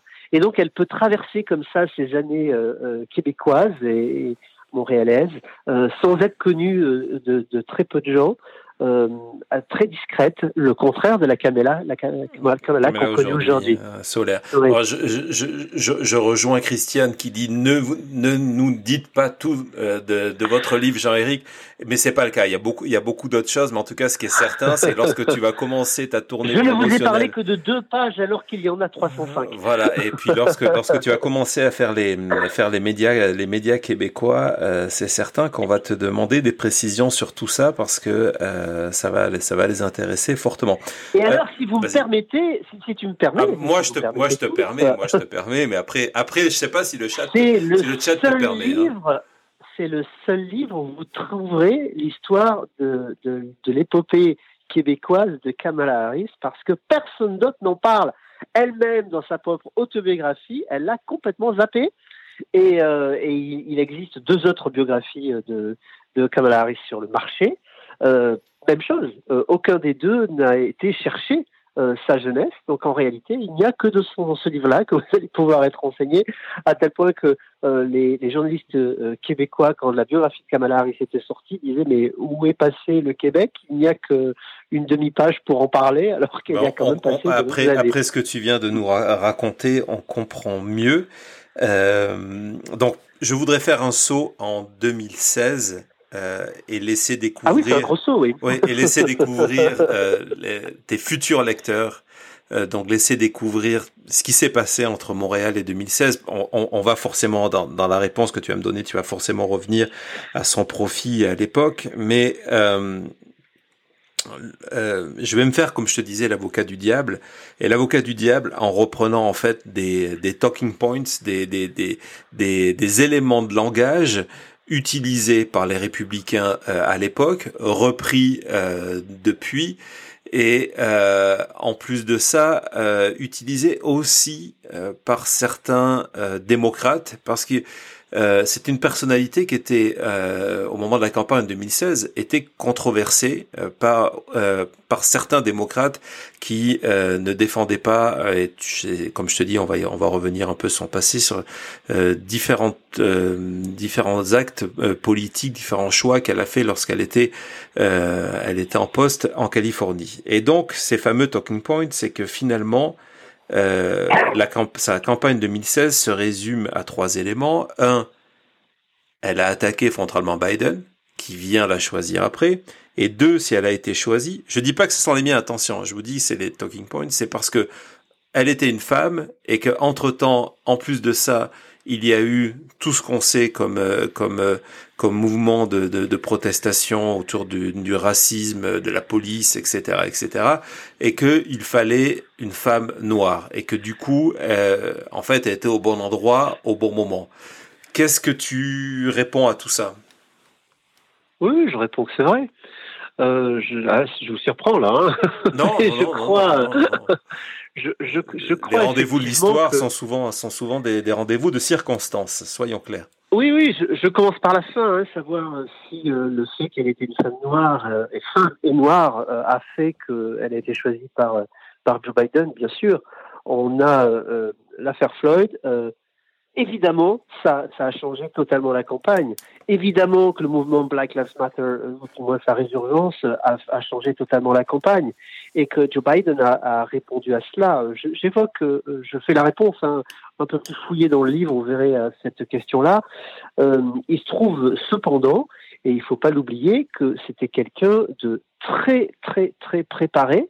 Euh, ce qui veut dire qu'elle ne posait aucun problème en tant que candidate et comme elle avait été déjà euh, ce qu'on appelle vette de l'anglais, c'est-à-dire euh, passée au crible des questions et que euh, Joe Biden savait exactement à quoi s'en tenir avec elle, il la connaissait très bien, il faut savoir. Elle était amie avec son fils, euh, lui-même ayant été euh, procureur du Delaware.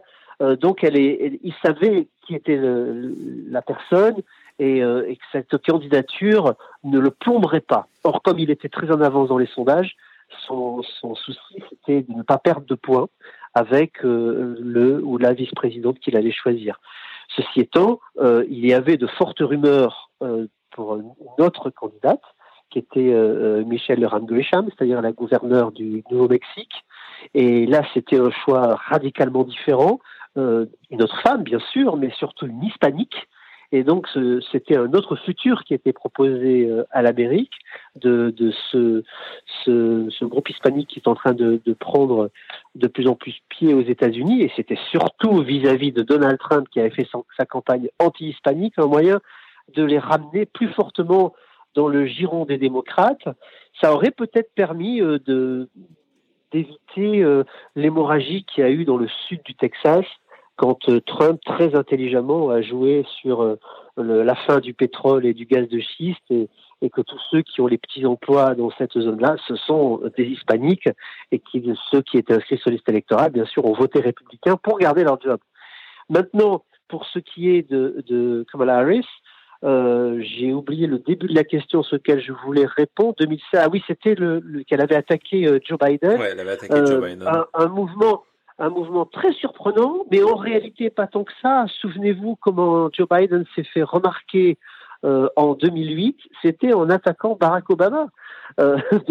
exactement de la même façon. Ensuite, il s'est mis en retrait, il a arrêté sa campagne et il est revenu en tant que vice-président. Eh bien, il a fait exactement la même chose. Il lui fallait sortir du lot mais il y avait tellement de candidats, tellement, il y en a eu jusqu'à 27 au Parti démocrate. C'est quand même pas rien. Il fallait sortir du lot, c'était le premier débat. Et le seul moyen de sortir du lot, c'était d'attaquer le super favori. Alors moi, je l'appelais déjà le super favori. Bien sûr, en France, euh, on l'appelait le super loser ou le super sleepy, comme on veut. Et, et, et quand je disais qu'il était favori, on me jetait des cailloux. Mais elle avait, elle avait très bien compris que c'était le super favori et la plupart des observateurs américains l'avaient compris aussi.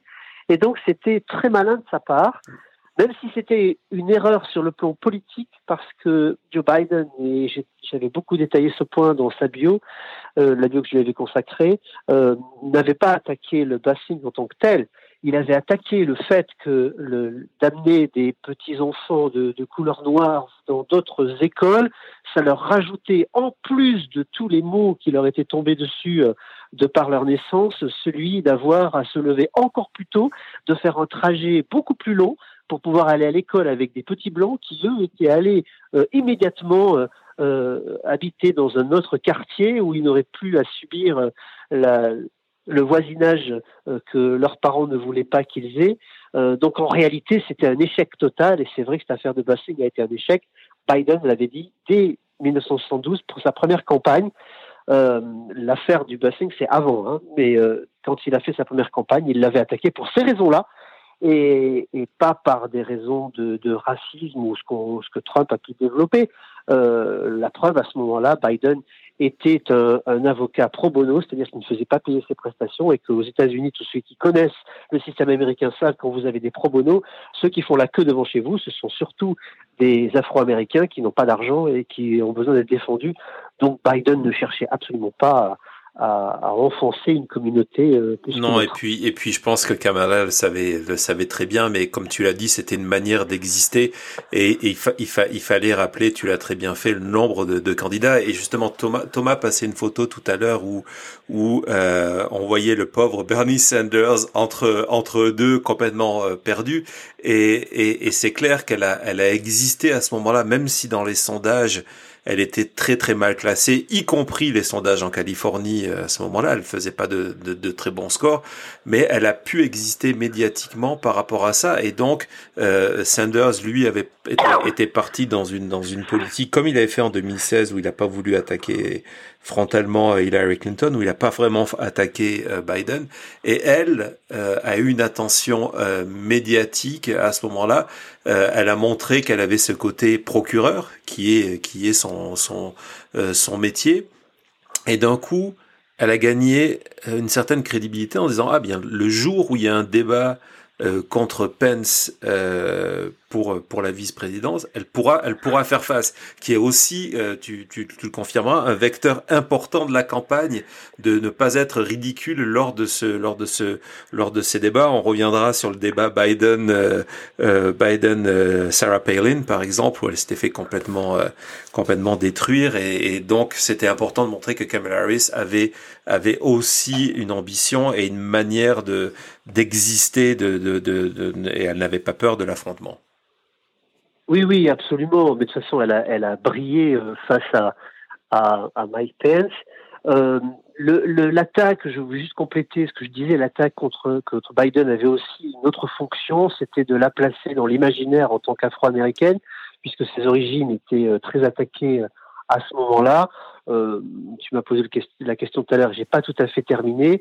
C'est vrai qu'elle a une origine indienne, donc euh, d'Asie du Sud, et, euh, et une autre euh, euh, origine qui est jamaïcaine.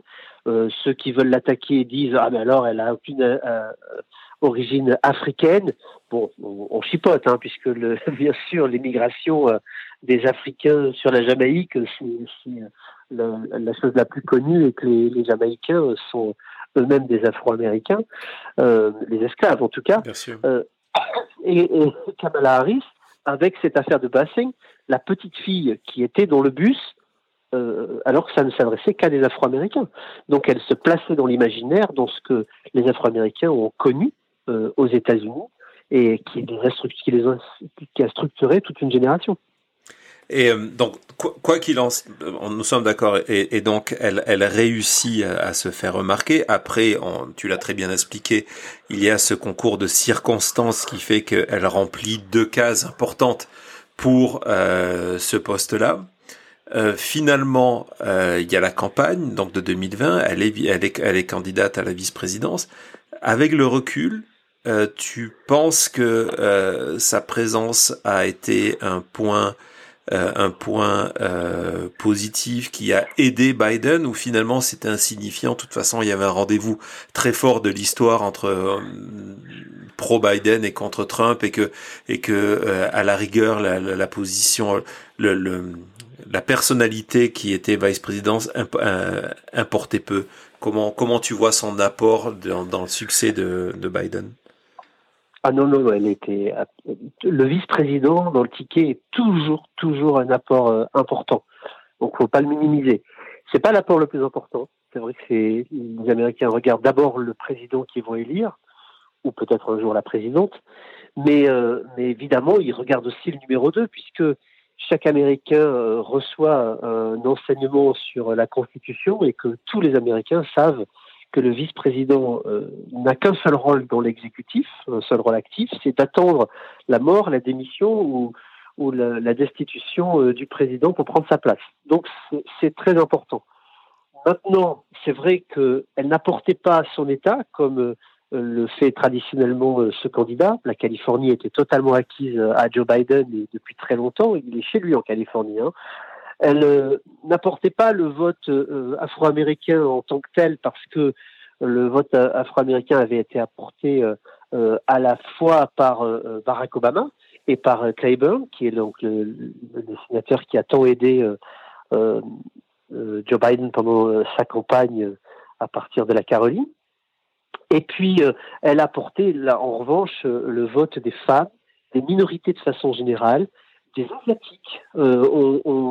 N'y pense pas, mais c'est pas un vote du tout euh, euh, qui est euh, à, oublier, même s'il n'est pas très important numériquement, il est très fort qualitativement et ça compte à la fois pour les dons et pour la structure d'une campagne. et puis il devient de plus en plus. Hein, et, oui, oui, là, là, je rejoins à 100% le, le, le, le sous-titre de, de, de, ta biographie, l'Amérique du futur, parce que euh, on est dans cette euh, on est dans cette tendance-là. Donc euh, c'était aussi effectivement. Et c'était ce que j'allais dire. C'était ce que j'allais dire juste ensuite, et surtout en, en perspective, notamment pour la jeunesse, même ceux qui n'aimaient pas Kamala Harris au départ, et je pense à la, partie euh, sandersienne de cette campagne, qui ont quand même vu que Kamala Harris portait symboliquement ce futur. C'est pas Joe Biden qui portait ce futur, c'est certain à son âge. Et lui-même a eu l'intelligence de faire campagne en expliquant qu'il était un pont entre l'Amérique du passé et l'Amérique du futur. Donc cette vice-présidente est devenue très symbolique et, euh, donc elle, a franchement aidé Joe Biden, je crois, à, à marquer l'essai ou en tout cas à le transformer. Alors, avant de parler euh, de, de 2024, j'ai vu que sur le chat, il y, a des, il y a des gens qui nous rejoignent que maintenant. Donc, si vous voulez gagner le livre de, Jean-Éric dédicacé par Jean-Éric, euh, donc le, le, petit pouce sous la vidéo et puis euh, le mot livre euh, dans le chat. J'ai vu aussi que pendant qu'on parlait, je voulais absolument pas t'interrompre. On a eu deux super chats, donc merci, merci beaucoup. donc 2024. Parlons un petit peu de 2024. Projetons-nous dans 2024. Euh, et avant de se projeter petit, euh, sur 2024, petite parenthèse. En 2016, il faut pas oublier non plus que euh, Kamala s'est déjà inscrite dans son opposition à Trump. Euh, ça a été une des premières, je sais pas si tu t'en souviens, je sais pas si tu en parles dans le livre, qui euh, a demandé que Trump soit interdit de Twitter. Donc ça s'est passé. Elle a aussi exprimé son soutien à l'idée que le département de la justice poursuive Trump euh, à la fin de sa de, de, sa de sa présidence, donc elle s'est inscrite là-dessus. Trump à ce moment-là a essayé de rejouer une des une des armes qu'il avait utilisées contre Obama, c'est-à-dire les origines. Tu nous en parlais tout à l'heure de, de Kamala et le fait si elle pouvait vraiment qualifier ou pas euh, à la à la à la présidence. Donc euh, il faut garder tout ça. Mais euh, c'est très c'est très amusant. Je m'interromps, mais Maître Eolas qui nous fait ah une parenthèse, ça faisait longtemps. Oui, c'est un défaut. j'essaie j'essaie de me corriger, mais c'est la manière dont mon esprit qui est bien encombré fonctionne. Je suis désolé. Donc Jean-Éric, je reviens à toi. donc en si en 2024, elle se présente. Tu nous as expliqué tout à l'heure pourquoi, en étant vice-présidente, il y avait, euh, il y avait, elle était favorite à ce, à, ce poste-là. Est-ce que tu ne crains pas qu'elle arrive à cette candidature usée pendant, euh, pendant euh, par quatre ans, non seulement de pouvoir, mais d'attaque? Parce qu'aujourd'hui, ce qu'il faut bien comprendre, même si ça ne fait pas la une, c'est que aujourd'hui, quotidiennement, elle est la cible euh, d'attaque euh, des républicains qui utilisent d'ailleurs, euh, je ne sais pas si tu l'as remarqué, je le pense, utilisent d'ailleurs les mêmes styles d'attaque qui étaient contre contre Hillary Clinton. on en revient à la question je vais devoir t'interrompre. Vas-y. Je vais devoir t'interrompre une seconde. L'actualité étant très très chaude, je suis appelé sur un plateau. Je suis obligé de leur dire que je vais leur répondre en quelques minutes parce que je suis avec toi. Je vous mets en stand-by pendant quelques minutes. Tu me rappelles, tu me rappelles dans deux minutes. À tout de suite. Thomas, tu, tu, tu, coupes, on rappelle en deux minutes. Donc, bah, euh, je, je vais continuer là-dessus. Donc, ce que ce que ce que je suis, euh, ce que j'étais en train d'essayer de dire, c'est que euh, aujourd'hui, euh, au quotidien, les républicains ont très bien compris que donc euh, en 2024 ils seront pas contre Biden mais ils seront très vraisemblablement contre euh, Kamala Harris et donc elle est euh, cible d'attaques. La plupart de ces attaques, certaines sont sur son son, son manque manque d'expérience, mais énormément sont, sont des attaques dont les thèmes sont proches que de celles qui étaient utilisées contre Hillary Clinton. Le fait qu'elle est une femme, c'est pas dit directement, mais euh, on lit à travers ça le fait que bon, elle, elle serait à la limite un petit peu hystérique. Et ce sont typiquement des attaques utilisées à chaque fois qu'il y a une candidate femme. Donc euh, euh, Kamala va va, va devoir faire face à ça. Et moi, ma crainte, donc on attendra, on entendra tout à l'heure la, la, réponse de, de Jean-Éric. Moi, ma crainte, c'est que euh, Kamala soit arrive en 2024 complètement usée euh, lorsqu'en 2016 les, les démocrates avaient décidé de choisir Hillary Clinton comme candidate, je trouvais que c'était un très mauvais choix parce que c'était quelqu'un dont, dont l'image était déjà ce que les Américains appellent define, était déjà définie dans l'inconscient de, de l'électeur américain et dont le taux de, de négativité, d'avis négatif était presque aussi fort, voire des fois plus fort euh, que d'avis favorables donc les démocrates partaient avec un candidat que on, dont on ne pouvait plus corriger l'image parce que l'image était déjà scellée dans l'inconscient des électeurs. Ce qu'a très bien compris Trump et il a joué sur cette, sur cette corde-là tout le long de sa campagne en 2016 euh, en insistant non pas sur des nouveaux angles d'attaque contre Hillary Clinton, mais euh, des angles qui étaient déjà sur le personnage. Et là, avec Kamala Harris qui pendant quatre ans est, est au pouvoir. Moi, je crains qu'en 2000, qu'en 2024, euh, l'opinion négative soit déjà faite et mette en péril, euh, mette en péril sa, sa candidature. Euh, Thomas, tu vas essayer de, de rappeler. Donc, euh, ouais, il essaye. Donc, on va essayer de retrouver, on va essayer de retrouver Jean-Éric. Euh, encore une fois, euh, vous êtes très nombreux ce soir. On a dépassé l'horaire, mais bon, je m'en doutais un petit peu. Euh, vous êtes très nombreux ce soir. Merci de votre présence euh, dans, dans le chat et de vos et de tous vos commentaires. J'en vois passer. C'est des fois. Euh, j'ai vu que vous avez tout à l'heure une discussion euh, autour du film Dîner de con. petite parenthèse. Voilà, encore une fois pour vous souhaiter, pour vous recommander la lecture du magazine Schnock. Vous voyez, je fais de la promotion pour tout ce soir, promotion complètement gratuite qui consacre un numéro spécial à cette à cette comédie là. Ah, ça sonne. Donc, euh, est-ce qu'on va avoir...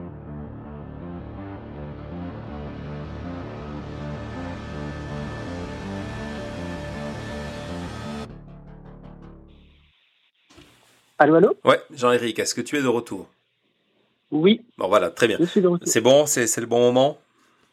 C'est le bon moment. Très bien. Pardon. Non, il n'y a, pas, y a, y a, pas, y a pas de problème. Donc, j'expliquais pendant que tu étais pas là le. le, le... Je présente mes excuses à tout le monde. Ah, c'est l'actualité qui est prime. Il n'y a, y a, y a, pas de souci. Le, le, ma crainte est qu'en 2024, euh, Kamala arrive comme candidate usée non seulement par le pouvoir, mais aussi, oui, aussi les attaques quotidiennes euh, des républicains. Qu'est-ce que, c'est quoi ta position sur ça? Mais bien entendu. Et, euh, et alors, toi, tu parles en tant que euh, personne qui vit aux États-Unis et tu te rends compte que ces attaques sont quotidiennes. En France, où on parle très très peu de Kamala Harris, on n'a aucune idée de la violence des attaques, qui bien sûr sont dirigées sur Kamala Harris. Pour quelle raison? Parce que Biden très certainement ne se représentera pas. En tout cas, tout le monde a ça en tête. Donc, la personne à abattre, c'est Kamala Harris et il faut l'affaiblir le plus possible avant 2024, si possible même avant 2022, puisque elle jouera certainement un rôle à travers l'ensemble des États-Unis par les soutiens qu'elle apportera, comme elle l'a fait avec euh, Gavin Newsom au moment de, la procédure de rappel. Et ça, les républicains n'en veulent pas. Donc ils, euh, redoublent euh, d'efforts contre la vice-présidente et on a remarqué que Joe Biden, qui bien sûr en est très conscient, l'a mise à l'abri au moment où il a annoncé euh, la chute de, de Kaboul, sa première apparition. Eh bien, Kamala Harris n'était plus euh, dans les radars, elle n'était plus à côté de lui comme d'habitude, alors que depuis le départ, dans toutes les annonces, elle s'est toujours tenue droite à côté euh, de, de Joe Biden et qu'on parlait d'administration Biden-Harris et tout d'un coup, c'était l'administration Biden, tout à fait normalement. Depuis, elle est revenue. Hein. Donc, c'est important pour euh, Joe Biden qui pense avoir réussi cette, euh, cette sortie, euh, malgré tout ce qu'on pense ou tout ce qu'on peut dire dans les commentaires. Et, et, donc Kamala Harris est au, nouveau, au premier plan, mais bien sûr, elle est de nouveau sous le flot des attaques. Euh, celle de Greg Abbott aujourd'hui était euh, clairement dirigée contre Kamala Harris. Je parle bien sûr de l'affaire des migrants à la frontière du Texas, l'immigration étant un gros thème sur lequel les républicains comptent faire tomber euh, Kamala Harris. Mais il y en a d'autres. Il y a celle des droits civiques dont nous avons déjà parlé dans la chute et, et, dont elle a la charge. Il y a celle des des migrants euh, dreamers et des, euh, des sans-papiers, euh, qui sont également une question importante. La, la question prégnante des, des Afro-Américains et de l'enseignement ou pas de cet héritage à l'école. Et puis l'affaire, bien sûr, de, de, la politique internationale avec l'affrontement avec la Chine, dont on voit les effets aujourd'hui et dont l'actualité pour lesquelles je vais devoir partir à nouveau très très vite. Euh, puisque ça prend euh, des proportions avec la France qui euh, dépassent un petit peu l'entendement. Euh, oui, et, et, et, on a effectivement, comme tu dis, le sentiment qu'en fait les républicains cherchent l'angle d'attaque et l'attaque sur, sur, sur, sur tous ces dossiers-là en espérant de voir c'est lequel qui va rester avec, avec l'opinion et, et, de se positionner par rapport à ça. Euh, dans l'hypothèse, je, je, sais que euh, tu ne crois pas forcément à une candidature de, de Trump en, de, en 2024. Moi, je pense qu'il va être candidat à la candidature. Ça ne veut pas dire qu'il sera candidat à la fin, euh, mais ça lui permet d'occuper le terrain pendant, pendant pas mal de temps. Euh, euh dans, dans, dans, dans l'hypothèse, dans le face-à-face, ce sera ma dernière question, avant que l'on fasse tirer, et je te laisserai partir, fasse tirer au, au, sort ton, ton, ton livre. Euh, dans l'hypothèse d'un face-à-face Trump-Harris, comment tu envisages ça? Alors, ce serait une, campagne destructrice pour euh, Donald Trump. Ce serait un vieux monsieur de 79 ans face à une candidate dans la force de l'âge qui représente euh, l'Amérique de l'avenir. Euh, aucune chance pour Donald Trump de faire quoi que ce soit, indépendamment du fait qu'il est Donald Trump et que la société est, totalement brisée. je crois que l'image serait absolument désastreuse et trois ou quatre ans, c'est vraiment un monde à cet âge-là. Où sera Donald Trump? Euh, au-delà de ça, je crois que euh, Donald Trump actuellement fait une campagne pour l'ego. Il veut qu'on l'aime, donc il continue à être euh, dans les radars. C'est un showman. On voit que commenter un, match de boxe ou aller faire un meeting pour lui, c'est la même chose du moment qu'on parle de lui et qu'on lui dit qu'on est maga et qu'on l'aime très fort. à côté de ça, à chaque fois, et tu le sais bien, c'est des collectes d'argent, énormément d'argent qui est collecté. Euh, la loi américaine n'est pas la loi française, hein, c'est-à-dire que les, les, les, candidats ou prétendus candidats peuvent ramasser beaucoup d'argent et, et, ils en font ce qu'ils veulent à la fin. C'est ça le plus étonnant. Donc il peut très bien garder cet argent et euh, le, le, donner à la fin à une fondation dont il sera le président, euh, ou alors euh, s'en servir pour financer des campagnes les uns et les autres à droite à gauche, et, et donc continuer ce, ce, show en se faisant aimer à distance, en, en, en se présentant à côté de personnes, en se faisant acclamer. Vous savez, à 80, 82 ans, 84 ans, pourquoi pas hein, ça, ça peut être une une fin de vie pour euh, Donald Trump qui, comme ça, jusqu'à la fin, cultivera un personnage, euh, une sorte de gourou qu'on aime. Et, et, de toute façon, quand on est plus aux affaires, qu'on se présente plus, il y a forcément des gens qui vous vouent un culte, une sorte de Claude François américain euh, qui, euh, qui continuerait à, à fonctionner. Tous ces mots-là, je les ai dit euh, euh avant même qu'ils soient euh, perdants puisque j'étais persuadé qu'il le perdrait que c'est le destin qu'il aurait à la fin. Je change pas un mot, on m'a entendu les dire sur les plateaux. Je, crois que ce qui se passe aujourd'hui me donne entièrement raison. Et, euh, encore une fois, a beaucoup plus à craindre de, quelqu'un comme Nikki Haley, qui est une femme, qui partage la même origine indo-pacifique, qui a une, une, stature. Elle a été gouverneure, elle a été euh, euh ambassadrice des États-Unis euh, aux Nations Unies. Donc, elle est quelqu'un qui connaît parfaitement l'État et qui pourrait euh, être très fédérateur pour les, les républicains, qui verraient là une, une, excellente candidature à lui opposer. Et à mon avis, il y aurait beaucoup plus de, de difficultés pour Kamala Harris à s'imposer face à ce type de candidature. Encore une fois, nous sommes d'accord. Bon, je, je, vais te laisser aller. Donc, euh, effectivement, là, là, il y a une tension euh, importante ces, ces, derniers jours entre, la France et les, France et les, et les États-Unis avec Rampel, l'ambassadeur, etc. Donc je te laisse, je te laisse aller euh, aller gérer ça. Je te remercie. On va s'occuper de, de, de, faire ton livre et puis je te je te recontacterai. Et n'oublie pas l'adresse du gagnant ou de la gagnante. exactement. Je vais je, je, je, vais expliquer tout ça. En tout cas, merci. Euh, donc euh, Jean-Éric Brana, Kamala Harris, l'Amérique du futur. Merci Jean-Éric. À très bientôt. Au revoir. Au revoir. Donc ne partez pas tout de suite, on n'en a pas encore terminé avec la chute, mais presque. Hein, on, est en dépassement d'horaire. Alors j'ai vu que quelqu'un nous disait on pourrait vous écouter toute la nuit. C'est bien gentil, mais c'est pas, je vous rassure, c'est pas l'ordre, c'est pas l'ordre du programme. J'ai vu passer beaucoup de questions euh, sur euh, sur euh, sur la première année d'une présidence d'une présidence Kamala de de, de des points communs positifs ou négatifs avec Barack Obama. tout ça c'est extrêmement intéressant. mais bon, on peut pas malheureusement on peut pas toutes les prendre. En tout cas, c'est toujours bien de, de voir le, le chat s'allumer comme ça. Donc là là vous l'avez entendu, il y a une, une urgence par rapport à la situation qui jusqu'à hier euh, n'intéressait pas trop les médias américains, qui est cette euh, décision de l'Australie de, de laisser tomber son, son contrat, contrat du siècle d'achat de sous-marins français et de s'allier avec les Américains. Les Français ont pris ça comme euh, non seulement une mauvaise surprise, mais aussi euh, comme une espèce de trahison de, de, de leur allié américain. Euh, Biden, via via sa porte-parole, dit que bon, pour lui, pour lui, ça rien n'avait changé et que et que de toute façon, il se préoccupait guère de cette de cette situation-là et de la colère des de la colère des des Français. Euh, du côté américain, ce que l'on dit aussi, c'est que les autorités françaises était prévenu depuis euh, depuis un certain temps de de, de l'évolution euh, des relations entre la France euh, la France et l'Australie. Les les Français disent que c'est que c'est pas le cas. nous sommes en campagne électorale en France, donc c'est à voir de pourquoi, comment, il faut être extrêmement, lorsque dans une dans une période de campagne électorale, il faut être extrêmement vigilant sur les déclarations des uns et des autres et chaque fois se demander, ok, quel est le calcul politique derrière? J'ai pas d'avis, je vous dis juste ça comme ça.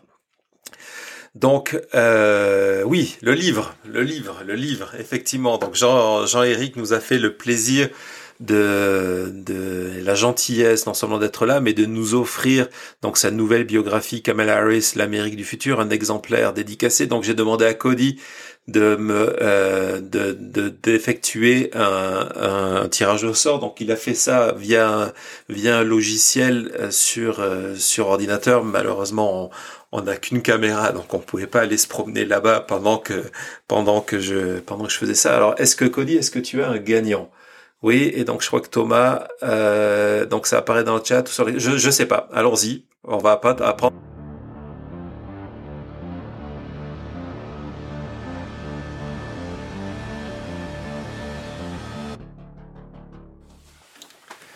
Donc notre gagnant est Cody. Ah, j'ai l'ordinateur qui arrive. Donc vous voyez, on vit tout ça en direct. J'ai l'ordinateur qui arrive. Et le gagnant est Michel Lapérir. Michel Lapérir. Alors Michel, euh, le nom, euh, Cody va le mettre dans le, chat. Michel, euh, contactez-moi par DM sur mon compte sur mon compte Twitter. désolé pour les autres, mais c'est quelque chose que, que, que l'on va faire par exemple, l'autre jour, je me suis dit, mon Dieu, mais c'est vrai, on a les dossiers de l'histoire. Et dans les dossiers de l'histoire, on va vous faire quoi? On va faire une émission Kennedy prochainement. Ah ben, dans l'émission Les dossiers de l'histoire, et je sais que le livre n'existe n'existe plus, euh, je vous ferai gagner euh, un des exemplaires de, Jeff Kell, dernier témoin, je pense que je que je vais que je vais signer. Euh, donc, euh, donc voilà, euh, effectivement, comme le dit Maître Eolas, comme quoi on peut être, on peut être avocat et avoir de l'humour, hein, finalement. stop the steal. Donc effectivement, on, on peut on peut contester le, le, le résultat. Euh, et dire que ça a été que ça a été volé, que c'est encore une fois un coup des démocrates, mais c'est pas le cas. C'est euh, ce n'est pas non plus un big lie. Euh, sincèrement, vraiment, vous me faites vous me faites vraiment vraiment sourire dans, dans le chat et merci pour pour tout vous dire. J'avais pas trop le moral il y a il y a quelques jours lorsque lorsque on a vu que YouTube n'avait avait arrêté de mettre en avant les deux dernières vidéos, celles consacrées au Texas, et où d'ailleurs euh, Jean-Éric était venu nous parler aussi de, de Biden et de la, Chine. Donc euh, euh, euh on a parlé d'avortement, parlait de, on parlait de, de, fraude électorale, etc. Et donc YouTube ne nous avait pas mis en avant cette vidéo-là, avait coupé toute option de monétisation.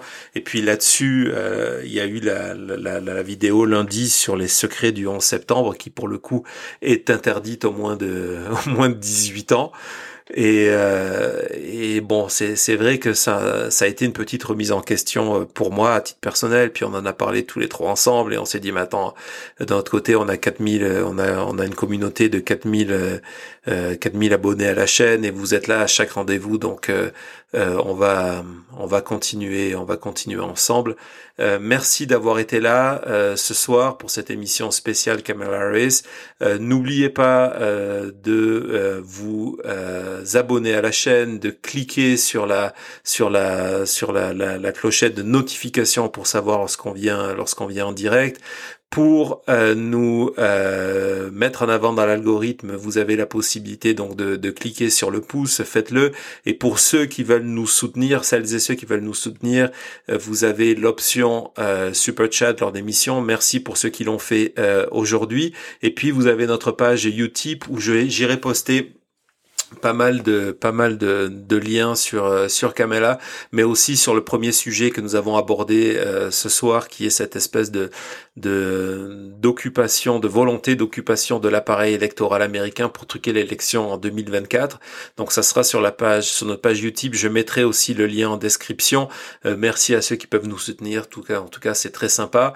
Euh, donc encore une fois, Michel, vous avez gagné ce livre. Michel, donc euh, contactez-moi avec votre adresse via via via Twitter euh, ou alors en, en, dessous de ce de cette vidéo là.